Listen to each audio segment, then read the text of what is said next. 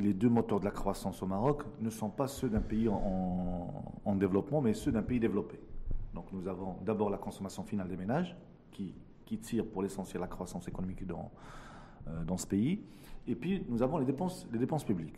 Je rappelle que les dépenses publiques sont passées de quelque chose comme 20% du PIB au début des années 2000 pour culminer à 33%. Et, donc, effectivement, c'est ce qui a expliqué que la, première, la première décennie de 2000 à 2010, plutôt de 2000 à 2008, nous avons eu des taux de croissance relativement confortables. On était sur le moyen de à peu près entre 5 et 5,5% voilà, de croissance. C'était tiré d'abord par la dépense publique et puis par la, la consommation finale des ménages. Mais c'est un, modèle qui a atteint ses limites rapidement en 2008, avec la crise qui a, hmm. qui, a montré les fragilités et les limites de ce, de ce modèle. Donc on est intergiversé pendant, pendant plusieurs années. Tant on fait une politique de la demande, tant on fait une politique de l'offre. Le nouveau modèle de développement est venu pour dire, finalement, ce n'était pas forcément une bonne idée que d'aller vers une politique de croissance par la demande. Et donc, d'où on revient à une croissance par l'offre, savoir une croissance qui, qui tire d'abord par l'investissement, par les exportations. Maintenant, il ne suffit pas de, faire une charte pour que l'investissement privé décolle. Sinon, ce serait trop simple et, on aurait eu une inflation de chartes dans tous les pays du monde.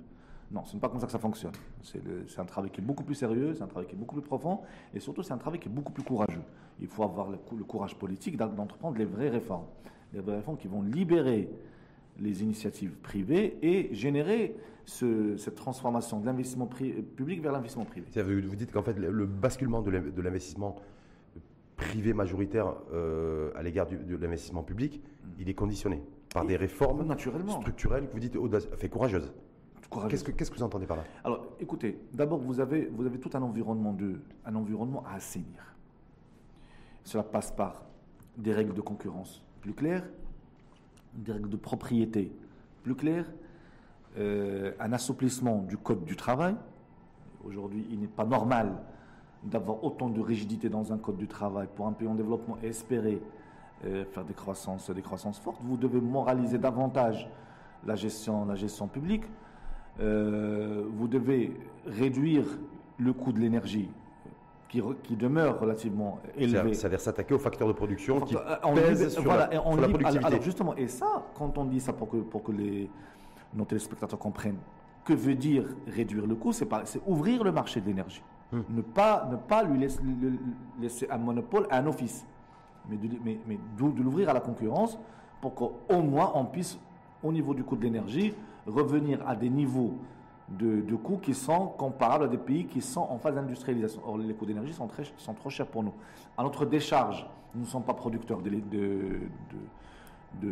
d'énergie, nous ne sommes qu'importateurs, mais cela dit, il y a des réformes à mener justement pour s'affranchir de ce, de ce fardeau énergétique. Donc vous avez beaucoup de réformes structurelles qui vont libérer les, initiatives, libérer les énergies.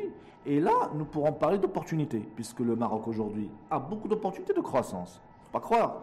Nous avons des accords de libre-échange avec, avec des pays qui représentent 2 milliards de consommateurs, voire même un peu plus. Et sont sur des marchés qui sont extrêmement riches. J'en veux pour preuve le marché américain le marché européen. Sans parler des pays arabes, sans parler de la Turquie, et sans parler de toute la ZLECAF, euh, la zone de libre-échange africaine, qui arrive. Donc vous avez beaucoup d'opportunités de croissance. Mais malheureusement, notre tissu productif n'est pas suffisamment préparé pour saisir ces opportunités. Donc ça veut dire qu'en fait, on, va glisser progressivement, parce que je rappelle aussi que l'objectif, en tout cas l'horizon, c'est 2030-2035, euh, ou donc un basculement pour faire en sorte que l'investissement privé représente deux tiers de l'investissement dans notre pays. Non, je, préfère qu'on change de verbe. Oui. On va pas. C'est ce qu'on espère. C'est une ambition. C'est une ambition. Mhm. Est-ce qu'on va y arriver ou pas? Ça, c'est une autre paire de manches. Mais le point positif dans tout ça, c'est la prise de conscience. Mhm. C'est la prise de conscience que la politique tirée par la demande peut vous générer du confort à court terme. Nous avons vu euh, les Marocains en, consommer, en consomment pendant, ces deux dernières décennies, mais, c'est un, euh, c'est une impasse. Vous n'allez nulle part comme ça. Est-ce que, ça veut dire, Nabil Adel, qu'on a compris en tout cas qu'avant de consommer, il faut d'abord produire Exactement. Est-ce que c'est ça en fait? On vient de le faut retenir. On vient, nous avons malheureusement été victimes de politiques économiques d'inspiration de gauche qui ont, euh, qui ont beaucoup focalisé sur la dépense publique et sur la consommation. Et pas suffisamment sur la production et sur l'investissement. Sans oublier l'endettement aussi, hein, qui, a, qui, a, été aussi un moteur Naturel, de non, non, le, non, non, le corollaire de tout ça, et la conséquence d'une politique de la demande, c'est l'endettement. Hum. Est-ce que, est que, est que tout ça va changer la donne? Parce que est-ce que ça veut dire aussi que progressivement, l'État, euh, via, via, via, aussi les offices et les établissements publics, va se désengager ou se, en fait, un nouvel engagement en fait, dans la sphère économique Parce qu'on parle beaucoup de partenariat public-privé aussi. L'État au Maroc est trop présent hum. dans l'économie. Trop présent dans l'économie. Et on le voit partout. Ceux qui vous disent que nous sommes dans un pays euh, ultralibéral, je, je, ne vois pas où est-ce qu'ils vont chercher ça. Nous avons un État qui est extrêmement interventionniste. Mhm. Je vous donne un exemple tout simple. Nous, sommes, nous devons être l'un des rares pays au monde où même les cours de bourse, c'est l'État qui fixe la marge de variation, plus ou moins 5% par jour. Pour, pour voir à quel point c'est un État qui est fortement interventionniste. Maintenant, un État fortement interventionniste, ça a des avantages, mais ça présente aussi beaucoup d'inconvénients, dont on vient de se rendre compte. Donc, mhm. effectivement, il faut qu'on passe vers une économie où l'État ne s'occupe pas de la sphère marchande, il s'occupe du service public, et pas de la sphère marchande, et qu'on laisse la sphère marchande au, à l'initiative privée. Vous parliez d'opportunités, en disant grosso modo, avec tous les accords de libre-échange euh, signés par le Maroc ces dernières années, c'est un marché de 2 milliards de consommateurs. Euh, en même temps, quand on, écoute, en tout cas, et qu'on écoute de près le discours et la ligne de la CGM, la Confédération Générale des Entreprises du Maroc, donc qui regroupe les chefs d'entreprise, ils disent, ben nous, pour qu'on puisse aussi, euh, si on nous demande effectivement d'investir plus euh, et d'investir mieux, il faut qu'on ait des opportunités. Donc une vision très marché domestique, en disant, voilà, il faut aussi plus de privatisation et faire en sorte que l'État soit moins présent, de manière à ce que nous, on puisse aussi, que les, que les, que les chefs d'entreprise puissent investir et booster l'investissement privé. Est-ce que c'est quelque chose, vous, euh, qui, vous parle? Euh, Partiellement. Elle me parle, elle me parle assez partiellement. Euh, de toutes les manières, effectivement, aujourd'hui, c'est très difficile de faire des affaires au Maroc. dans tous les indices de liberté économique, nous occupons des places relativement, relativement basses. Et il y a encore beaucoup de travail à faire en matière de clarification, de transparence, de, lutte contre la corruption, de clarification des jeux de la concurrence. Donc il y a des réformes institutionnelles à mener. Maintenant, le patronat n'a pas tort. L'État est trop omniprésent. Mais nous avons aussi un patronat qui devient souvent une caisse de résonance du gouvernement, à tel point qu'on confond entre la CGM et une annexe du ministère du Commerce. Quand le ministère du Commerce dit ouverture, le patronat dit ouverture. Quand il dit protectionnisme, sous, le terme import substitution, le patronat dit import substitution. Donc nous n'avons pas un patronat qui, est courageux, qui peut s'opposer à l'État frontalement d'égal à égal. Donc on est toujours dans, une démarche de cahier de doléances, mais il n'y a pas une personnalité forte du patronat qui s'affirme à travers de grandes orientations. Or, aujourd'hui, quand on vient nous dire il nous faut des opportunités, excusez-moi, ce n'est pas le cas de vous créer des opportunités. Vous êtes un chef d'entreprise, ce n'est pas à vous, de vous créer des opportunités. Vous devez les créer vous-même. Maintenant, l'État ne doit pas vous mettre des blocages dans cette quête d'opportunités. C'est tout ce que l'État peut faire pour vous. Hmm. Or, aujourd'hui, on semble demander à l'État comme si c'était un dû de nous trouver des opportunités. Alors on a commencé par le protection qui ne disait pas son nom sous forme d'import substitution, qui va être très dommageable à l'économie nationale. On se rencontrera dans quelques années, alors que nous sommes en train de rater des opportunités importantes en matière d'export et de et, justement, est-ce que, le, fait de, que cette charte d'investissement soit beaucoup plus orientée pour attirer et capter plus d'investissements privés, euh, est-ce que c'est aligné avec la politique d'accélération industrielle, le Made in Morocco, euh, le produire plus localement? Alors, alors, il y a un méli-mélo. Parce que, voilà, il y a, un méli Alors, alors déjà, on sort le Made in Morocco de l'équation. OK. Le Made in Morocco, il n'est pas aligné avec la, politique d'ouverture du Maroc. Si le Made in Morocco est fait dans des conditions de compétitivité normales, il est le bienvenu. Mais si on fait le Made in Morocco pour faire du Made in Morocco, avec un coût élevé pour les consommateurs et pour la communauté nationale sous forme d'exonérations diverses et variées, c'est du mauvais, c'est de la mauvaise politique. Est-ce que c'est pas le prix à payer, Nabil Adel, excusez-moi de vous interrompre, est-ce que c'est pas le prix à payer pour le temps de structurer et, d'atteindre notre compétitivité avec Made in Morocco Non, non, Je pense que c'est la devise, en tout cas, de la philosophie des pouvoirs publics. Non, non, excusez-moi. Non, non, non, non, non, non, non, non, non, non, pas les pouvoirs publics, non, excusez-moi. Les pouvoirs publics, on n'a jamais décrété ça. Hmm. Effectivement, on en a parlé pendant, pendant la pandémie, on a parlé de souveraineté hmm. industrielle et, beaucoup de concepts qui se mélangeaient à l'époque. Mais nous, nous, avons déjà essayé l'import substitution dans les années 60 et 70. Et ça, ça nous a mené droit vers le pass. Hmm.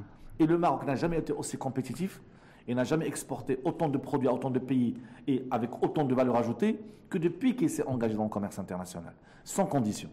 Donc maintenant, venir dire non, il faut qu'on se, faut qu'on, se protège le temps de, de, de, grandir, de grandir, ça marche pas. Je vais vous dire pourquoi. Hmm. Parce, parce qu'il y a un paradoxe économique derrière.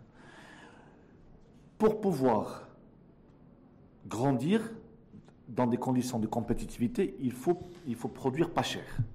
Mhm.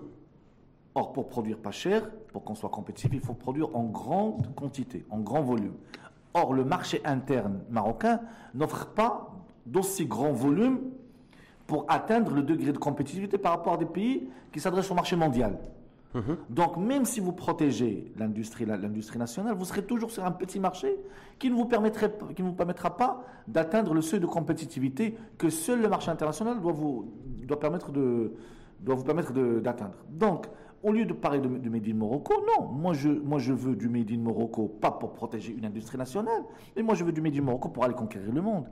En tout, en tout cas, ce nouvel champ d'investissement, donc booster l'investissement privé, c'est booster l'investissement privé euh, productif. Parce que je crois qu'il y a un alignement qui va être fait avec le fonds Mohamed VI, euh, le plan par rapport au, à l'effet de levier plan de relance. Donc, c'est secteur productif. Je ne sais pas ce que ça veut dire. Secteur productif, c'est le secteur manufacturier? Ah bon, parce, parce que l'agriculture n'est pas productive Non, je non l'agriculture transformée. Euh, je sais pas, la, les, filières, les, filières de, d'agro-industrie, par exemple. Les, les, télécoms ne sont pas productives, les technologies d'information ne sont pas productives. Excusez-moi. Là, là, encore, il y, a beaucoup de slogans et très peu de contenu. Qu'est-ce qu'on appelle productif?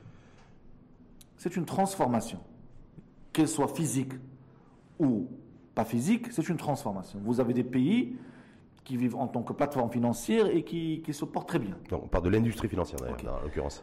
Donc, aujourd'hui, ce qu'il faut encourager, c'est l'initiative privée. C'est l'investissement. Naturellement, l'investissement légal.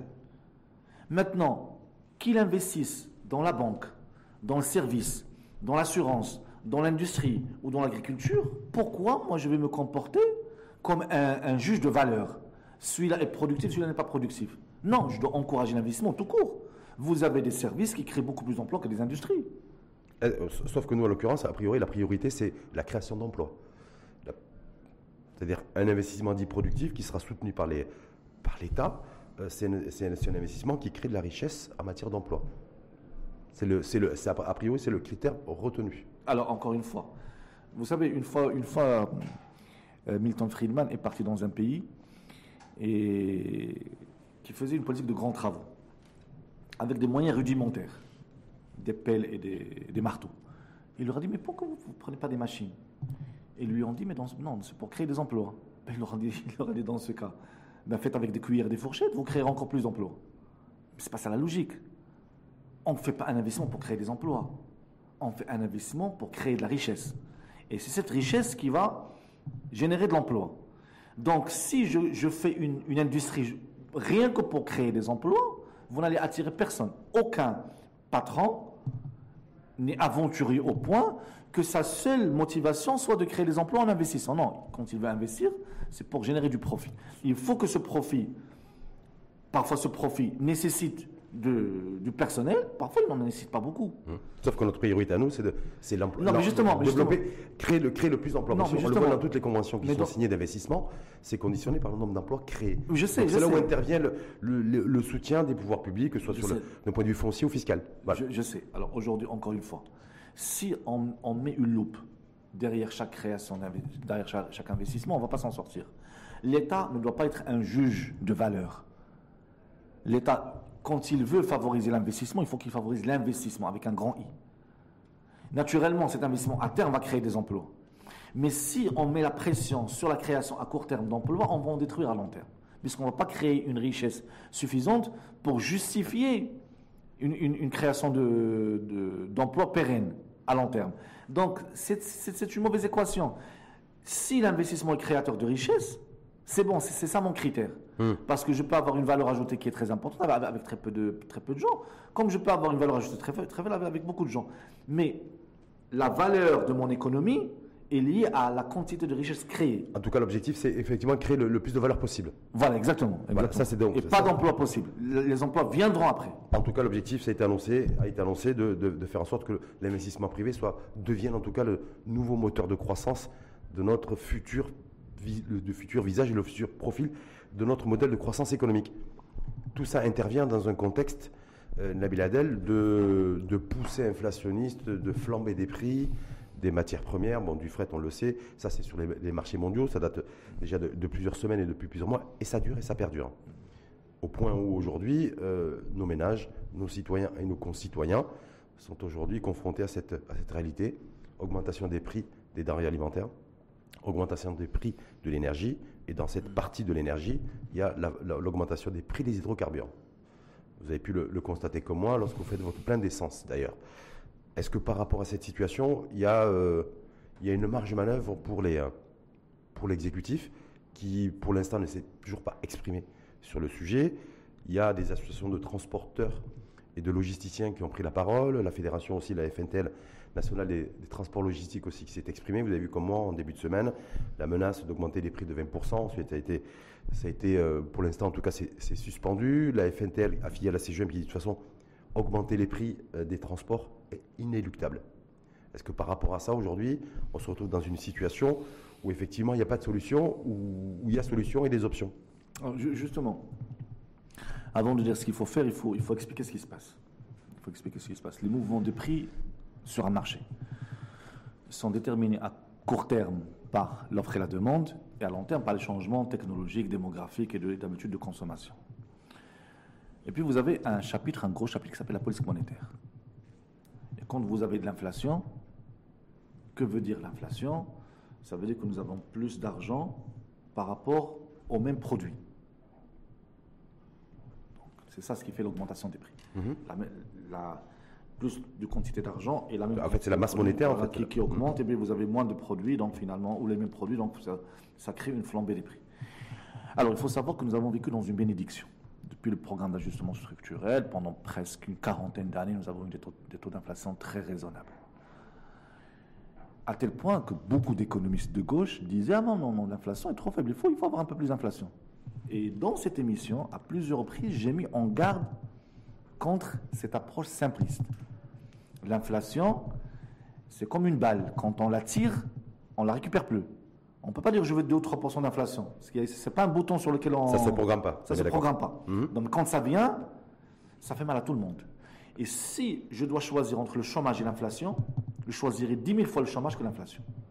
Vous, vous, considérez qu'en fait, il faut. Le, chômage est beaucoup, le chômage est beaucoup moins dangereux que l'inflation. Pourquoi?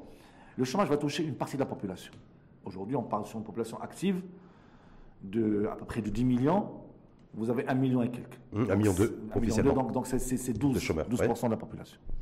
Tandis que l'inflation touche tout le monde. Mmh. Elle ravage tout le monde. Et vous avez, d'un point de vue géopolitique,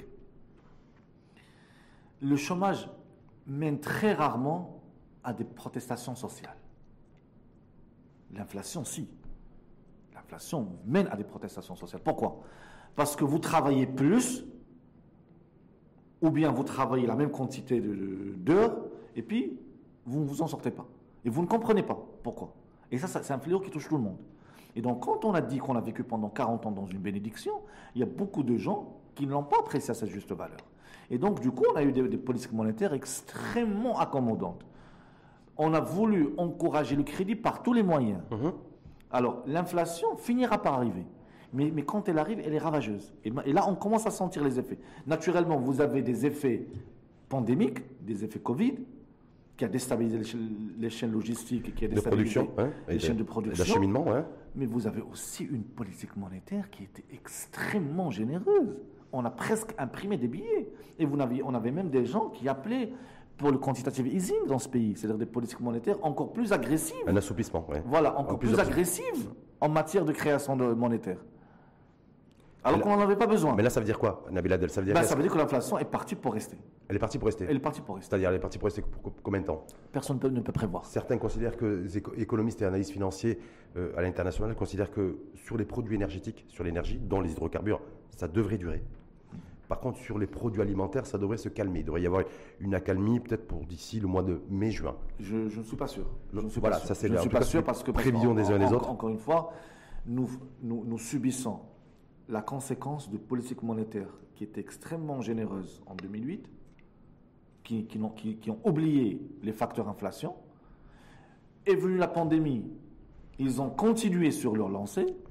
Maintenant, ils sont en train de se rattraper. D'ailleurs, d'ailleurs la, la Fed prépare un carnage pour les marchés, un vrai carnage. Relever ses taux en mars. Voilà, et ça, va, ça, va, être un carnage. Hum, mais ça veut dire quoi? Ça veut dire que si effectivement la Fed euh, relève ses taux comme prévu et comme annoncé au mois de mars, vous on, a on, a déjà, on est victime, nous en tout cas, on subit l'inflation essentiellement importée.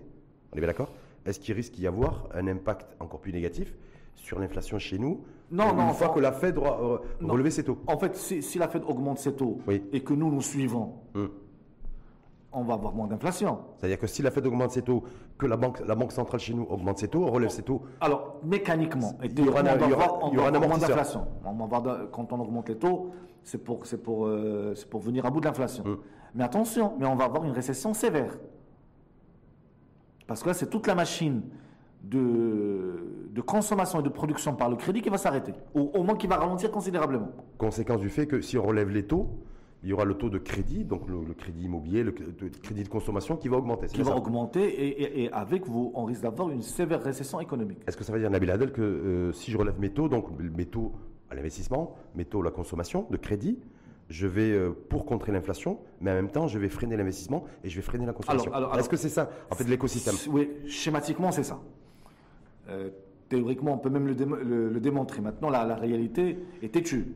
Et, la réalité a l'art de nous, nous faire démentir, nous, les économistes, tout le temps. Mais théoriquement, c'est ça. C'est que si l'inflation devient galopante, pas on, s'oriente vers du 6-7%, c'est trop lourd pour, le, pour les ménages, donc il va falloir mener des politiques, récessives, ce qu'on appelle les politiques d'austérité. Mm-hmm le terme qui ne plaît pas beaucoup. Je coupe, je mets des coups de voilà, dans, la dépense publique, la dépense sociale La, dépense publique, je, mets dans la, dépense publique maintenant, sociale ou pas sociale, mhm. on va voir. Ça, dépend des priorités du gouvernement. Vous allez avoir une politique monétaire beaucoup plus restrictive en matière de, taux, et donc vous, vous essaierez de, de venir à bout d'inflation, mais vous créez une sévère récession. Vous créez une sévère récession et vous allez, vous allez avoir beaucoup d'entreprises qui vont souffrir de, de ce que la pandémie a commencé, et que la politique monétaire va finir.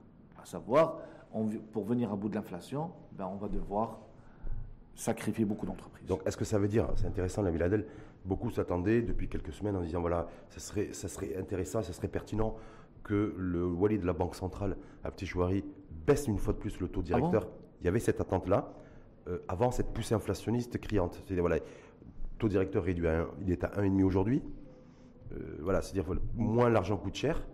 Euh, plus on peut euh, contracter de crédit et plus on peut booster l'investissement et la consommation. Ça, c'est la logique aussi de, de, certains économistes en termes de, en termes de philosophie. on est bien d'accord. Ah, alors, là, vous me dites, avec cette inflation grimpante, ça, on va voir le scénario inverse. Alors ça, c'est typiquement l'approche des économistes de gauche qui n'ont qu'une seule, qu'une seule fixation, c'est la consommation, c'est la dépense. Et c'est ce qu'on a dit au début de cette émission. C'est un modèle qui est arrivé à ses limites la consommation finale et les dépenses publiques sont arrivées à leurs limites. Maintenant, demander à M. Joual de baisser davantage les taux d'intérêt, c'est presque criminel. Hmm. Parce que déjà la réserve obligatoire est à 0%. Les taux, les taux sont à 1,5%.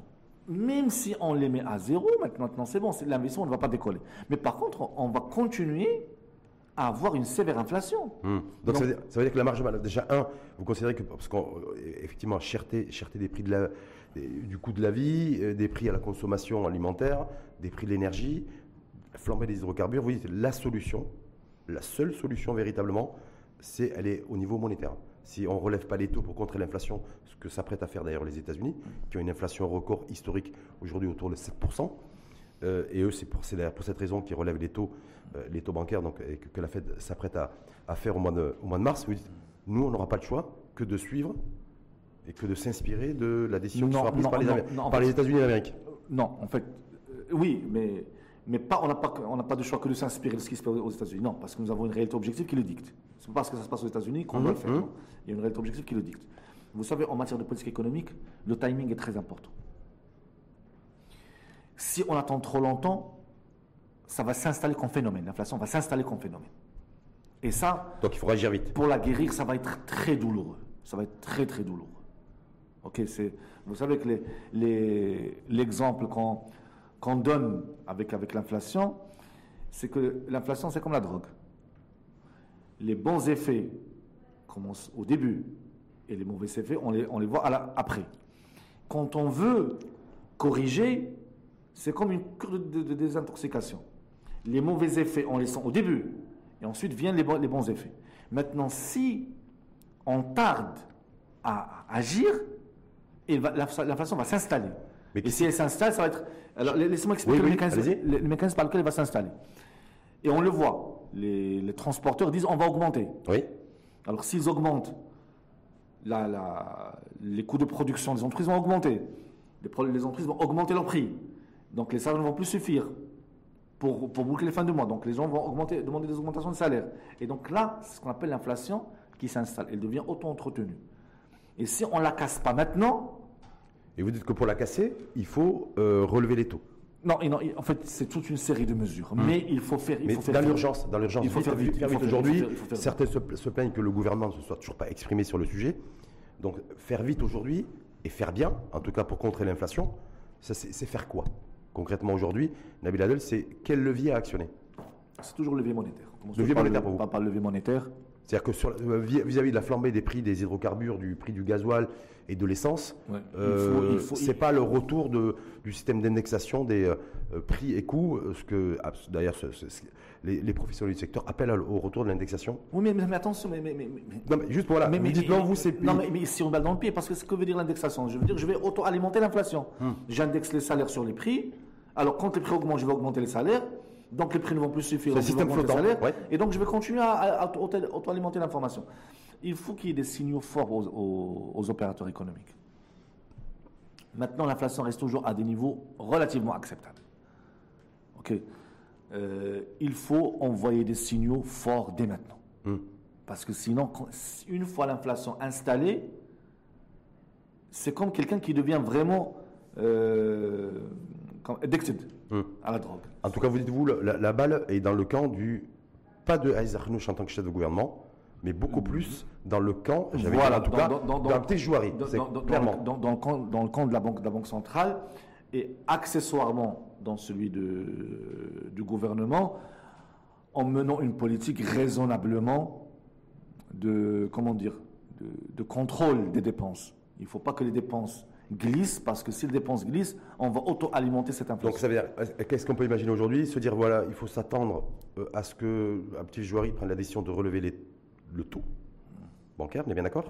Et qu'en même temps, il exige du gouvernement, parce que je rappelle Non, il que ne peut pas l'exiger. Il exiger, peut- C'est le, le terme pas, pas son travail. Non. C'est Bah, pas son travail. Son, son- son travail se, se- se limite à la sphère monétaire. Hum. Maintenant, je pense que le gouvernement est un grand garçon pour savoir ce qu'il a à faire. non, mais la, quand poli- il- la, politique budgétaire, c'est le gouvernement. Le. Et il sait ce qu'il a à faire. Sans que le On sans doit, aligner, on doit aligner, me semble-t-il, Naturellement, voilà, naturellement, dans le contexte dans lequel on est, la Naturellement. politique monétaire et la politique budgétaire. Naturellement, naturellement, naturellement. Mais, mais, mais là, n'a rien à dire à l'autre. Donc, Ça, Ce sont de grands En garçons. tout cas, le schéma, le, schéma- selon vous, sur lequel, enfin, sur lequel on devrait se diriger, c'est un, relèvement des taux pour contrer l'inflation, Mhm. taux bancaire, et deux, avoir une euh, réduction de la dépense publique et de la dépense sociale. Rationalisation, on va dire rationalisation de la dépense publique parce, parce que réduction, même si c'est le terme qu'il faut Oui. utiliser, mais ça fait peur à beaucoup de gens. Oui. Donc on va parler de rationalisation. Sous le gouvernement Mitterrand, il y avait eu, il y avait eu- bon, euh, les conséquences de la crise financière, on les avait, nous, en fait, au au niveau du Maroc, parce qu'il y avait un effet différé, on les avait surtout ressentis à partir de 2011, 2012 et 2013.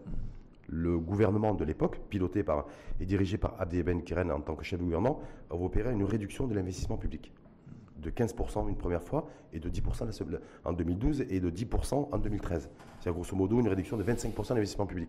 Est-ce que là, il faut s'attendre aussi à des, à des coupes, j'ai envie de dire, de cette nature-là? Alors, vous avez. à- à Sachant que le gouvernement a annoncé dans le projet de loi de finances un investissement public de l'ordre de 245 milliards de Oui, dirhams. oui, je sais. Voilà. Et, et à l'époque, me rappelle, que, je me rappelle que ce qui avait, ce qui avait secoué fortement le, comment dire, l'opinion publique et puis, et puis surtout tous les observateurs, c'est que nous, a- nous avons atteint un taux de déficit budgétaire de, aux alentours de 7%, Oui, 7,2%. 7%, complètement. Si mes souvenirs sont bons. Hum. Et puis surtout, M. Joualet est sorti à l'époque pour nous dire attention, nous n'avons que trois mois de, de réserve Mhm. pour, le, pour couvrir nos importations. Donc à l'époque, il fallait prendre des mesures fortes. Hum. Aujourd'hui, euh, après la pandémie, nous avons atteint pendant la pandémie, je pense, du 7%, mais je pense que les choses sont en train de, de se calmer. Nous avons un matelas de réserve un peu plus, un peu Ah plus oui, pratiquement de, pratiquement de 7 mois. un peu plus confortable, Hum. mais c'est le genre de choses qui peut s'envoler très rapidement. peut s'envoler très rapidement si on continue à importer de l'inflation. Hum. Ça veut dire que la facture va nous coûter de plus en plus cher. Et donc ça va venir épuiser nos réserves Parce de que, oui, juste pour rappeler par rapport à ce que vous dites, que ce- tout le pétrole, gaz et tous les produits d'hydrocarbures que nous importons, nous le payons en dollars. Voilà, exactement. Donc c'est la sortie de devise. C'est de la sortie de devise. Donc et ça, ça, viendra agir sur notre, sur, notre, euh, sur notre matelas de réserve, rappelant que ce matelas de réserve n'a été reconstitué qu'après la baisse des, des prix des hydrocarbures à partir de 2013-2014. Mhm. C'est là où on a commencé à reconstituer ce matelas. Maintenant, si ces prix repartent à la hausse, ben, fort à parier que ce, ce matelas va, va, va s'amenuiser avec le temps. Donc c'est la raison pour laquelle il faut, il faut prendre des mesures rapides pour justement éviter que le phénomène s'installe. Hum. Donc concrètement, c'est intéressant, Nabil Adel. Oui, par rapport, vous avez vu comme moi sur les, les réseaux sociaux et autres, hein, tout le monde se plaint de, de la puissance A inflationniste, de la a cher- raison, complètement, a raison, a de la cherté des produits de consommation, du carburant qui, qui augmente. Mais en tout cas, vous dites, voilà, c'est beaucoup plus complexe que ça. Il faut avoir une vision transversale, un scope 360 degrés. Dire voilà, il faut agir à la fois sur, le, sur la politique monétaire et à la fois sur la politique budgétaire. C'est-à-dire politique monétaire, on relève les taux pour contrer l'inflation, en tout cas essayer de la, de la contenir. Et deux yeux sur la politique budgétaire, inévitablement, le gouvernement sera amené à faire des coupes, Des choix. des choix et des arbitrages au niveau de la dépense publique et de la dépense sociale. Est-ce que ça veut dire que... Non, enfin, excusez-moi. Non. La dépense publique. public, mais dans la dépense publique, il y a une partie de dépense sociale. Après, ça, que- d'arbitrer. Hum. Je rappelle qu'il y a- il y, a plein de chantiers qui est en cours Oui, non, aussi. ça, ça- vous les, aides, les aides directes, par exemple, pour les populations mais défavorisées. pouvez- les- Mais, mais, mais, mais dans la dépense publique, vous n'avez Hum. pas que du social. Non Vous pouvez faire un arbitrage où vous- je vais dire, je vais réduire les autres dépenses, mais je vais continuer à faire du, du social. Ok. Donc attention, c'est pas un fourre-tout. Hum. En tout cas, le en tout cas, on il y a, dans la dépense publique, il y a de la dépense sociale. Et que donc, du coup, je, donc, je récapitule selon Nabil Adel. Un, le scénario pour, contrer l'inflation, c'est le, rele- le relèvement des taux bancaires, du taux bancaire, par Abdel Chouari. Et deux, euh, une réduction de la dépense publique par le gouvernement qui est, Dans un deuxième- qui est garant. Alors, dans un second temps, parce Oui. qu'on ne mène pas les, les deux en même temps. En général, on commence par la politique monétaire. Quand ça ne marche pas, on passe à la politique budgétaire. Donc, dans un premier temps, il faut qu'il y ait un signal assez rapide pour calmer, pour calmer les esprits. Parce que si on continue à, à offrir des crédits pas chers à des gens pour consommer, ben, ils vont continuer à consommer. Donc, ils vont continuer à alimenter cette inflation. Donc, il faut, il faut freiner un peu les ardeurs. Donc, pour dissuader, pour dissuader la, la- la Pour consommation dissuader et le consommateur, sur- on relève taux. Aujourd'hui, nous avons un taux de pénétration de 50%. Ce que ça veut dire qu'un produit sur deux, nous l'importons. Mhm. Et donc, si vous, vous donnez de- du pouvoir d'achat aux ménages, ils vont acheter un produit. Si un produit, ils vont l'importer avec, avec- et l'inflation avec. D'autant plus qu'un pouvoir d'achat euh, virtuel, puisque quand c'est du crédit, bon, c'est pas, pas de la richesse, Oui, on est bien non, d'accord c'est- un gaz sur une richesse future qu'on va créer, Mm. qu'on est censé créer. Incidence sur la politique en matière d'emploi aussi? Parce que les prix, les- les- la, vie, la vie coûte plus cher, euh, on doit on est confronté à une poussée inflationniste. Certains économistes considèrent que pour contrer l'inflation, il faut relever les salaires. Vous dites non, si on relève les salaires, on entretient l'inflation. C'est bien ça, j'ai compris votre thèse et votre philosophie. En même temps, qu'il y a un- il y a un enjeu aussi social qui est global? Aujourd'hui, je ne sais pas si vous avez vu l'étude, les résultats de l'étude qui ont été dévoilés en début de semaine. Euh, une étude pilotée par le HCP et la Banque mondiale. Euh, on peine à créer de l'emploi et on peine de plus en plus à créer de l'emploi. C'est-à-dire que même quand on avait une croissance économique forte, euh, on, a, a une croissance de l'emploi qui était largement inférieure à la croissance économique forte. On a une- un dividende démographique qui, est à la- qui, qui désavantage la création de la création d'emplois parce qu'on a de plus en plus de personnes qui arrivent sur le marché d'emploi, mais on a, mais on a un- de moins en moins de personnes Je- je- en capacité de, de décrocher un emploi. non, en fait, non. Excusez-moi, je ne sais pas où est-ce qu'ils vont chercher ces- chiffres, Ah, c'est de, de la data. Ah, mais c'est pas vrai. hum, Je rappelle qu'au début des années 2000, parce que voilà, début des années 2000, nous étions à un taux de chômage de 13%. mhm. Même en 95, la première année on a commencé à donner un chiffre de chômage global, consolidé, nous étions à 16%.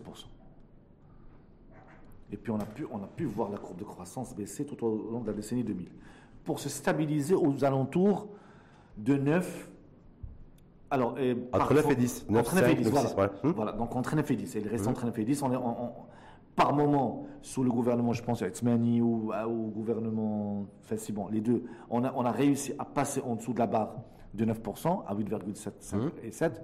Mais bon, c'est resté dans ces eaux-là. Donc on ne peut pas dire que la croissance ne crée pas d'emplois. Non, elle, a- elle en a créé on a un taux de chômage structurel chez nous autour de 9% en Voilà, moyenne. exactement. Voilà. Mais je rappelle que le taux de chômage, hein, y a- il y a deux décennies, était, tourne autour de, de 15-16%. Donc, sur le long terme, il y a eu une baisse du taux de chômage. Maintenant, c'est quoi le problème? C'est quoi le problème? Pourquoi nous avons un chômage qui attaque une certaine partie de la population? Jeunes, diplômés, citadins. Sans oublier les femmes. Voilà. Et, et- Et le- parce que le taux d'activité des femmes est en baisse. Exactement, exactement. Alors, euh, d'abord parce que nous avons un phénomène qui est propre à notre économie, ou à une économie en voie de développement telle que la nôtre. C'est que nous avons beaucoup d'emplois qui se créent dans l'informel. Aujourd'hui, selon l'étude, hein, plus de 60% des emplois Voilà, se sont, dans l'informel. Pourquoi? Pour une économie, on, on parle d'une 30% de notre économie sur informel et 60% des emplois sont dans l'informel. Voilà les deux tendances chiffrées. Pourquoi? Parce que paradoxalement, c'est l'économie informelle qui fonctionne selon les vraies règles du marché. L'offre et la demande. l'offre et la demande. C'est pour ça que vous avez très peu de chômage dans l'informel. Parce qu'il n'y a pas toutes les rigidités. Il n'y a pas de contrat de travail, il n'y a pas de. C'est ça? J'appelle ça un des rigidités. Appelez-le Ouais. comme vous voulez. Non, je ne sais pas. Est-ce que le Voilà. contrat de travail, c'est une rigidité Voilà. ou pas? Donc, euh, vous savez- un contrat de travail n'est pas forcément écrit. hein. Hmm? Genre, Un contrat de travail, pas- même, même légalement, il n'est pas forcément écrit. Donc, vous avez des gens, vous avez un marché qui est extrêmement souple. Et donc, c'est un marché qui crée des emplois. Le marché formel peine à créer des emplois parce que les gens, quand, avant de recruter quelqu'un, ils pensent au moment où ils veulent, ils veulent s'en séparer. Pas parce qu'ils veulent s'en séparer, parce que personne ne se- sépare d'une ressource qui lui crée de la richesse. Mais avant de, avant, de- avant de Mais- recruter, si, si, si je le licencie, ça va me coûter tant. Ça va me coûter tant parce que. Et, pourquoi? Mais pourquoi je vais, je vais devoir le licencier un jour? Parce que moi aussi, je peux avoir une baisse de carnet de commande, je peux avoir un- une baisse de régime, et donc ça, devient, compliqué. Déjà, le recrutement est compliqué parce que vous avez une tonne de, documents à remplir, des déclarations et, autres. Et je, parle d'une entreprise où il y a deux ou trois, personnes. C'est c'est ça, c'est lourd. Et donc, vous avez un, secteur de l'informel qui fonctionne selon les vraies règles du marché. Et donc, il crée de l'emploi, mécaniquement. Alors, vous avez aussi le piège du diplôme que nous vivons dans ce pays. C'est quoi le piège du diplôme? C'est que le système éducatif chez nous, surtout universitaire, je ne parle pas des écoles, je parle des, des universités, qui sortent le gros du contingent. Vous avez des gens qui sont surqualifiés pour l'informel et pas suffisamment qualifiés pour le formel. Et donc ils se, ils se retrouvent au milieu. Quelqu'un qui a une licence en, je sais pas moi, en physique, ou bien en chimie, ou bien en, en droit. en littérature. Quoique les juristes se placent plus facilement, mais en, littérature euh, anglaise, il ne va pas travailler dans l'informel, parce qu'il se dit, bon, j'ai un master quand même, je ne vais pas travailler dans l'informel. Mais quand il va au secteur formel, il n'a pas les qualifications requises par le secteur formel. Et donc, il se retrouve au milieu, toujours au milieu. Bon, il y a cette politique de francisation qui a, qui a, qui a créé des catastrophes, mais bon, ça, on va revenir euh, sur ça à notre jour. Mais ça, c'est un vrai problème. Alors maintenant, vous avez deux choses. Soit vous continuez sur les mêmes voies qui conduisent à la situation actuelle, Mhm. soit vous, vous- vous cherchez à les, à les améliorer. Or, pour chercher à les améliorer, il faut prendre des mesures qui ne vont pas plaire à tout le monde. Est-ce qu'il faut changer d'approche? Bien sûr, il faut changer. J'ai vu Riyad Mezour, par exemple, le ministre euh, en charge de l'industrie et du commerce, et qui a, je l'ai dû voir comme moi, avec, le, fédé- avec la fédération du, du secteur automobile, de l'aéronautique et de la CGM, c'est un contrat de formation spécifique, sectoriel, pour former 100 000 ingénieurs employables. Ça, ça fait partie de l'approche. Ce n'est Mm. pas la bonne approche, mais ça fait partie d'une bonne approche. Pourquoi? Parce que là, vous ciblez. Vous ciblez, vous, vous dites aux gens, recrutez en forme pour vous. Le- L'automobile a fonctionné comme ça et ça donne, ça donne de bons résultats. On peut l'étendre à d'autres secteurs. Maintenant, vous avez un système qui exclut beaucoup de gens. Moi, je connais beaucoup de, beaucoup de personnes qui sont brillantes, qui sont brillantes, mais qui ont l'handicap de la langue. Français, je n'arrive pas à parler en français, c'est pas ma langue, je ne veux pas parler en français. Et pourtant, j'a- j'a- j'arrive pas à décrocher un boulot parce que j'ai un très bon arabe, je réfléchis bien, je résous les problèmes, je peux faire le travail, mais j'ai la, j'ai la barrière de la langue. Ça, c'est ça, c'est un élément qui, qui freine l'accès au marché du travail. Vous avez un autre élément toujours en lien avec la langue, c'est que le Maroc tarde à adopter la, la langue anglaise. Et je vais vous donner un exemple très simple sur, sur le secteur de l'outsourcing, où nous tournons autour d'un milliard, un milliard de dollars. Quand nous avons des pays qui sont beaucoup plus petits que nous, qui sont déjà dans les 5-6 milliards de dollars. Pourquoi? Parce que ce sont des pays anglophones. Et donc, on ils, reçoivent, ils attirent beaucoup plus d'opérateurs, hmm. de donneurs d'ordre, hmm. que nous, parce qu'ils n'ont pas la barrière de la langue. Pour des niveaux d'investissement qui sont relativement équivalents. Mais nous, quand les donneurs d'ordre français sont très peu nombreux par rapport aux donneurs d'ordre anglais. Donc tout ça, en fait, expliquerait. Ça, ce sont des exemples. Non, ce sont des exemples. Le chômage des jeunes et des jeunes diplômés. C'est pour cette raison-là. Ce sont des exemples. Oui je, donne des exemples. Hum. Maintenant, si on veut adopter une approche plus, plus globale, d'abord, il faut assouplir les règles du, droit du travail. Il hum. faut les rendre adaptées à une, à une PME ou à une TPE de 3-4 personnes qui doit subir toute la, toute la lourdeur d'une entreprise qui a 1000 personnes en matière de déclaration, en matière de, de, coût du travail. Il y, a, beaucoup de choses qui s'abattent sur cette petite entreprise. Moi, je connais des secteurs qui sont sinistrés à cause de, de ces rigidités du marché du travail. Et puis, vous avez également une formation qui n'exclut pas. Une mmh. formation où quelqu'un qui est qui a un bon niveau en arabe, qui veut travailler, qui peut, il peut facilement travailler. Et il faut qu'en matière de langue, il faut que l'anglais s'impose de plus en plus parce qu'on rate beaucoup d'opportunités d'attraction d'investissement étranger. Donc est-ce que ça veut dire que pour vous, le, chômage, le, chômage des jeunes, hein, qui est important, c'est plus d'un jeune sur cinq en milieu urbain, euh, les 15-24 ans, c'est euh, constitue la, masse du, du, chômage chez nous et de l'inactivité c'est essentiellement la barrière de la langue. Non, non, non, non. Non, je ne sais pas, je vous pose la question. Ça fait, ça fait partie des barrières. Donc, j'ai parlé du code du travail. Mhm. J'ai parlé de, de, la formation. Dans, dans, dans, la formation, il y a une partie de la langue, mais, mais, il y a aussi beaucoup d'autres problèmes au niveau de la formation mhm. qu'il faut, qu'il faut résoudre. Vous avez également la croissance économique. Mhm. La croissance économique est censée créer des emplois. Quand vous avez une croissance économique, bon an, mal an, qui tient par la sécheresse. Je rappelle que nous avons fait des études sur les déterminants de la croissance au Maroc. 77% de la variation du PIB est corrélée au niveau de pluviométrie. Mhm. Donc vous avez une dimension structurelle qui vous empêche de créer des emplois. Soit le, ciel est généreux, on va avoir des emplois, soit le ciel ne l'est pas, on ne va pas avoir d'emplois. Donc ça ça, ça, retarde à du concurrence la résorption du chômage. Je vous donne un exemple très simple. Aujourd'hui, nous avons bien réussi, je pense, dans l'automobile et dans l'aéronautique pour que nous soyons une, économie émergente, nous devons avoir 20-30 secteurs qui réussissent au même rythme et de la même manière. Donc voilà, c'est ça ce qu'on appelle une, économie émergente. Et d'avoir un alignement entre croissance démographique et croissance économique. Exactement. Pour pouvoir absorber tous les, le dividende démographique au niveau économique. Exactement, exactement. Mais en tout cas, cette étude aussi, HTP Banque mondiale, révèle qu'effectivement, un gros souci en matière de création d'emplois, qu'on ne crée pas suffisamment d'emplois et suffisamment d'emplois de qualité. Et on a ces NIT, ces personnes, ces 3 millions de personnes qui qui sont ni à l'école, ni en formation, ni en emploi. et ça, on n'arrive toujours pas à le gérer. En tout cas, c'est ce qui ressort aussi de cette, de cette étude euh, pilotée par le HCP et la Banque mondiale. Merci en tout cas, Nabil Adi. Euh, Nabil Adel, merci. Merci, pardon. Nabil Adel d'avoir accepté notre invitation, d'avoir débattu, d'avoir donné aussi vos éclairages, y compris et notamment d'ailleurs sur la hausse des prix des hydrocarbures et des carburants. Oui, voilà. Il y a une dimension monétaire, puisque la politique monétaire Adaptive Jouari de la Banque centrale est garante aussi de la politique inflationniste. Donc si on veut arriver à contrecarrer l'inflation et surtout l'inflation importée, puisque les hydrocarbures, le carburant, c'est l'inflation importée, il va falloir agir d'un point de vue monétaire.